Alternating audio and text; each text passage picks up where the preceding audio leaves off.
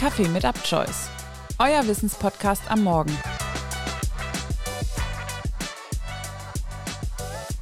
Kannst du dir vorstellen, wie viele Tiere 2022 in Deutschland geschlachtet wurden? Nimm dir ruhig ein paar Sekunden Zeit, pausiere die Folge und denk nach. Du hast eine Antwort? Es sind rund 750 Millionen Schweine, Rinder, Hühner, Puten, Schafe und weitere Tiere. Und dabei ist diese Zahl aufgrund sinkenden Konsums und verschlechterter Exportmöglichkeiten auch noch geringer als in den Vorjahren. Du kannst es dir sicher schon denken. Heute geht es bei Kaffee mit Upchoice um Tierhaltung. Zunächst gilt es, die Theorie zu klären. Grundsätzlich unterscheidet man in Nutz-, Heim- und Wildtierhaltung. Diese Begriffe definieren sich wie folgt.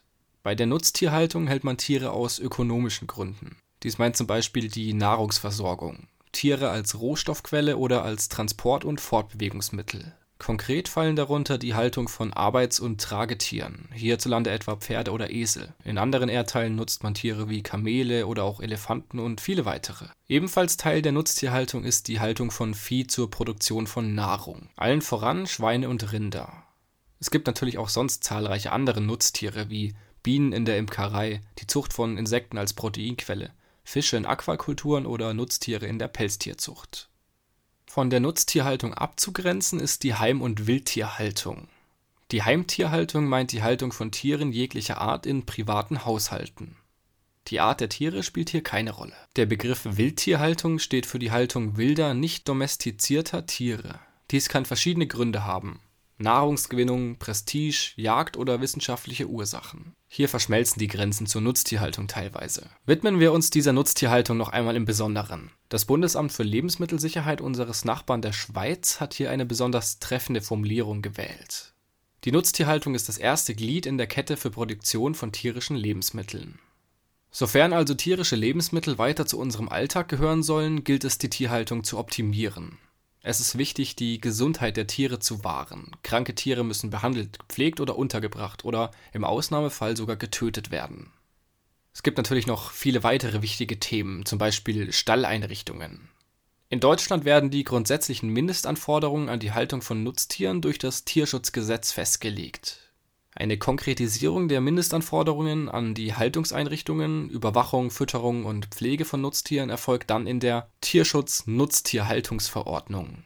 Ich zitiere einmal einige Passagen aus dieser Verordnung. So müssen Haltungseinrichtungen grundsätzlich nach ihrer Bauweise, den verwendeten Materialien und ihrem Zustand so beschaffen sein, dass eine Verletzung oder sonstige Gefährdung der Gesundheit der Tiere so sicher ausgeschlossen wird, wie dies nach dem Stand der Technik möglich ist Außerdem müssen sie mit Fütterungs und Tränkeinrichtungen ausgestattet sein, die so beschaffen und angeordnet sind, dass jedem Tier Zugang zu einer ausreichenden Menge Futter und Wasser gewährt wird und dass Verunreinigungen des Futters und Wassers sowie Auseinandersetzungen zwischen den Tieren auf ein Mindestmaß begrenzt werden weiter sind sie so beschaffen, dass den Tieren, soweit für den Erhalt der Gesundheit erforderlich, ausreichend Schutz vor widrigen Witterungseinflüssen geboten wird und die Tiere soweit möglich vor Beutegreifern geschützt werden, wobei es im Fall eines Auslaufes ausreicht, wenn den Nutztieren Möglichkeit zum Unterstellen geboten werden. Genug zur Theorie. Die Verordnungen klingen doch eigentlich recht positiv, oder?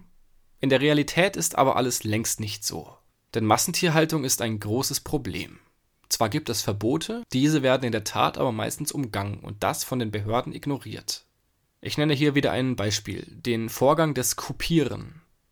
Millionen Ferkeln wird nach der Geburt qualvoll der Ringelschwanz abgeschnitten. Ziel ist, dass die Tiere sich nicht gegenseitig anfressen. Dies geschieht aufgrund von Platzmangel, Langeweile oder Stress. Dass die Tiere doch verstümmelt werden dürfen, macht eine Ausnahmeregel möglich die besagt, die Verstümmelung ist in Ordnung, wenn es nicht anders möglich ist, das Anfressen zu vermeiden. Wie großzügig hier die Auslegung ist, zeigt der folgende Fakt.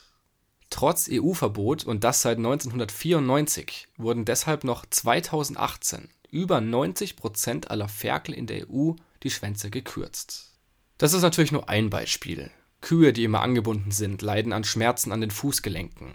Schweine, die auf inzwischen üblichen Spaltenböden stehen, haben oft Gelenkerkrankungen, offene Druckstellen oder Schleimbeutelentzündungen. Mast- und Legehühner entwickeln in der Massenhaltung aufgrund von Platzmangel, schlechten Böden und Schadgasen oft Knochenverformungen, Fußballenentzündungen und Erkrankungen des Atemtraktes. Weil ihnen die natürliche Futtersuche fehlt, picken sie sich teilweise gegenseitig blutig Und dann noch ganz nebenbei, im Kontext der Nachhaltigkeit ist derartige Tierhaltung auch besonders schädlich für unser Klima. Greenpeace schreibt dazu, die Tierhaltung sei weltweit für 19 Prozent aller ausgestoßenen Treibhausgase verantwortlich. Um noch mehr Nachteile der Massentierhaltung aufzuzählen, fehlt uns hier die Zeit. Wir möchten daher lieber zum Nachdenken über Lösungen anregen. Wenn du dir zu diesem Thema Gedanken machen willst und Ideen hast, nutze gerne den Fragesticker auf unserem Instagram-Account. In einer der nächsten Folgen am Mittwoch werden wir dann ausführlich über Lösungen und Ideen sprechen. Morgen hört ihr Saskia im Bereich Psychologie, am Freitag dann wieder mich in der Kategorie Kultur. Bis dahin einen schönen Mittwoch und bis bald.